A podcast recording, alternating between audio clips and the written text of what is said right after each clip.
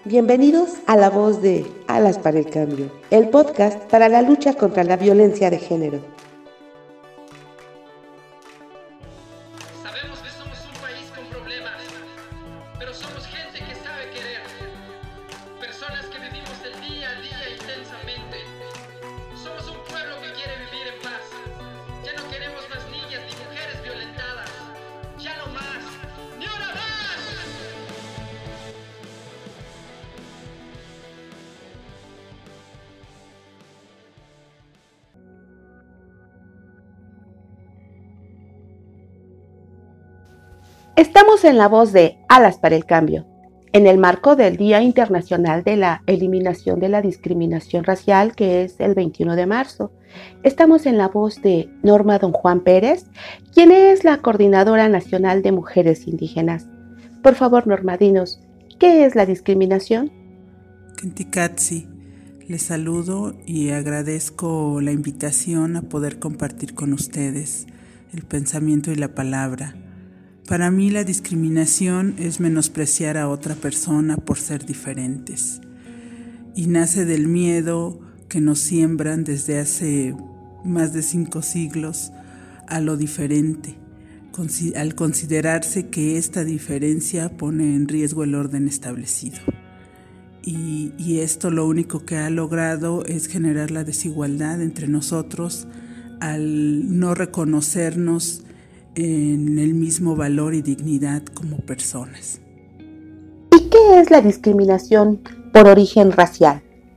Pues es eh, el menospreciar a otra persona por ser de una raza o, u origen étnico distinto, el pensar que el color de la piel, que la forma de vida, que la manera de pensamiento, que una forma distinta de ser y estar en el mundo, eh, se deben al atraso, a la superstición, a la ignorancia, y que entonces esas formas eh, y, esas personas distintas no tienen cabida en el mundo. Entonces, esa es la, para mí, la discriminación por origen racial. ¿Crees que con el tiempo este tipo de discriminación ha cambiado? Sí, Creo que por un lado hay personas que son más conscientes de lo que es la discriminación y del grave daño que hace y trabajan para eliminar esa discriminación desde lo personal y en su entorno inmediato. Pero también, por otro lado, van creciendo los fundamentalismos.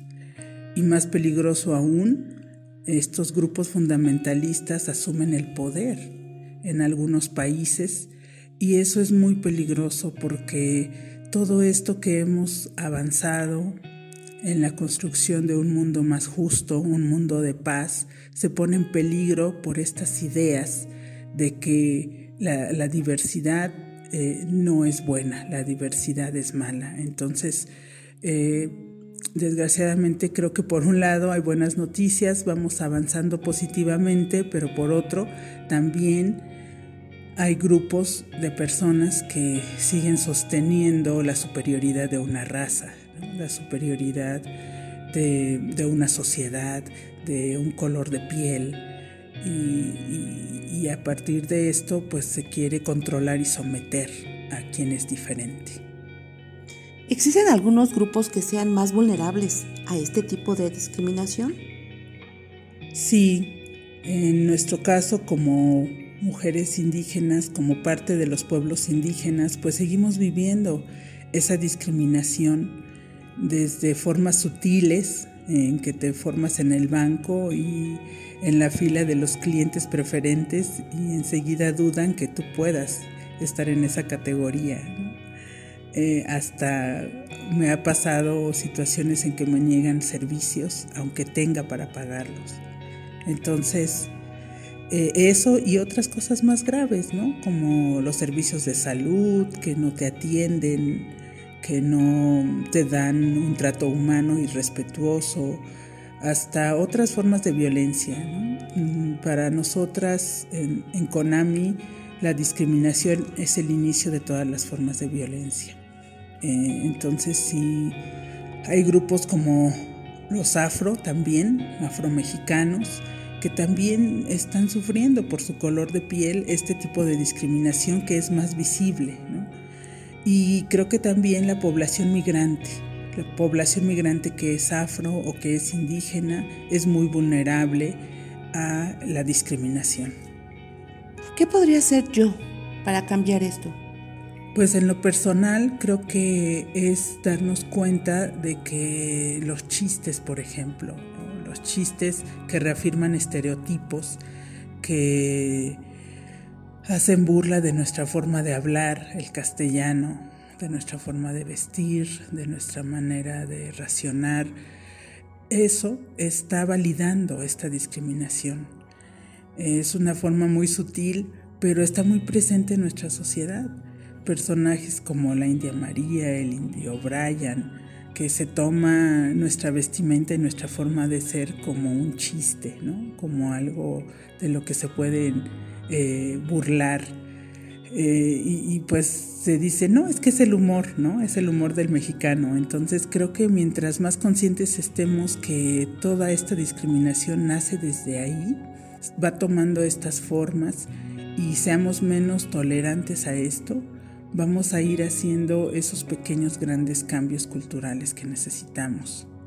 Y a nivel de políticas públicas, pues es transversalizar la interculturalidad en todos los programas y niveles de gobierno, así como se ha ido trabajando y qué bueno que se sigue trabajando la perspectiva de género, también hay que ir promoviendo que somos un país con una diversidad cultural que puede ser una gran riqueza para nosotros si logramos superar estos estereotipos y discriminación que existe. Qué importante lo que acabas de decir. Muchas veces minimizamos ¿no? estos asuntos, sin embargo hay que recapacitar en ello. Así es, y no mirarnos como un objeto decorativo que hace poco una campaña de una afamada tienda ¿no?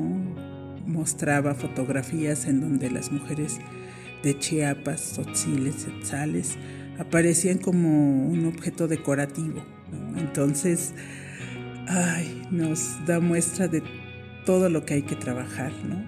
Porque el, quien diseñó la campaña decía que era para mostrar la diversidad, pero en la forma está el fondo, ¿no?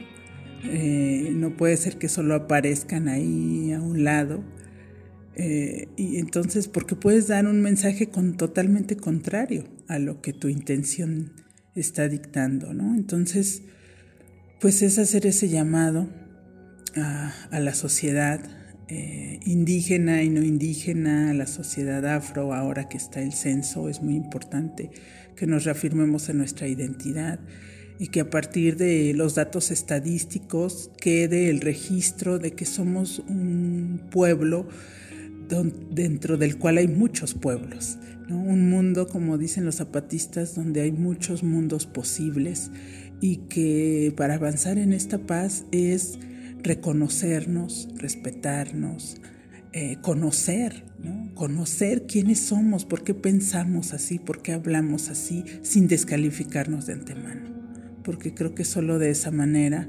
podemos realmente construir una sociedad incluyente y de paz. Pues muchas gracias, Norma, que hayas estado aquí con nosotros en Alas para el Cambio, que es una iniciativa que busca fortalecer el respeto y la cultura de paz para abonar en la construcción de una sociedad solidaria con las mujeres y las niñas que sufren violencia.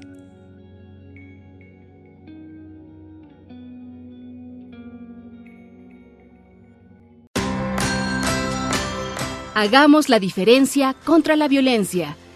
Súmate a Alas para el Cambio. Alas para el Cambio.